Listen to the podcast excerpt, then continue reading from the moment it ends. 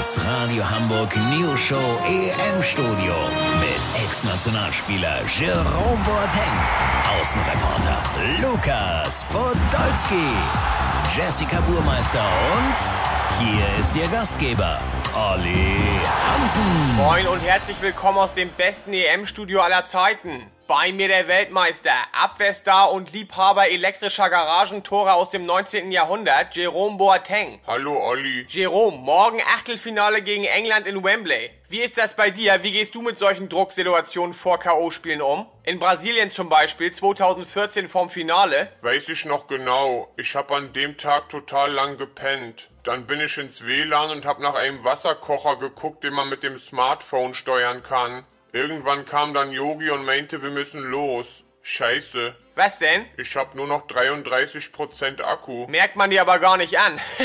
Sein Akku ist immer am Anschlag. Unser Außenreporter Lukas Podolski. Lukas, du bist schon in Wembley. Wie ist die Stimmung auf der Insel und stimmt es, dass Leroy Sané in einem Wettbüro gesehen wurde? Ja, zur ersten Frage ein ganz klares Ja und äh, zur zweiten, das stimmt. Leroy Sané hat 250.000 Pfund auf einen Sieg für England getippt. Jetzt ist Yogi ein kleines bisschen unsicher, ob er ihn spielen lassen soll. Andererseits ist das für einen Profifußballer auch nicht wirklich viel Geld. Die eigentliche Hammernachricht ist allerdings, dass im Brexit-Vertrag stehen soll, dass Mannschaften aus der EU auf britischem Boden gar nicht spielberechtigt sind. Deswegen soll morgen Nordirland quasi stellvertretend für Deutschland auflaufen. Olli, wenn ich weiß, welche Nationalhymne dabei gespielt wird, melde ich mich nochmal, dann habt ihr das exklusiv, okay? Wie krass. Jesse, hast du das gewusst? Ja, das nennt sich Weird Deputy Compliance Regulation. Aber Nordirland ist gar nicht so schlecht. Bram Stoker und Bobby McFerrin sind beide elegante Flügelstürmer, die in 1 gegen 1 Situationen oft älter aussehen als sie sind und vorne viel nach hinten arbeiten.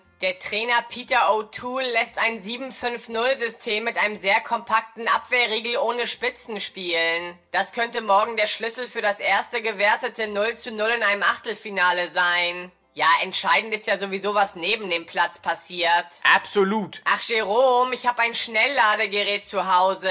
Da kannst du deinen Stecker reintun. Ich weiß nicht. Olli? Ach, geh ruhig mit, Jerome. Wir sind hier sowieso durch. Ja, ihr Hübschen, das war's für heute. Wir hören uns. Bleibt am Ball, wir sind das schon.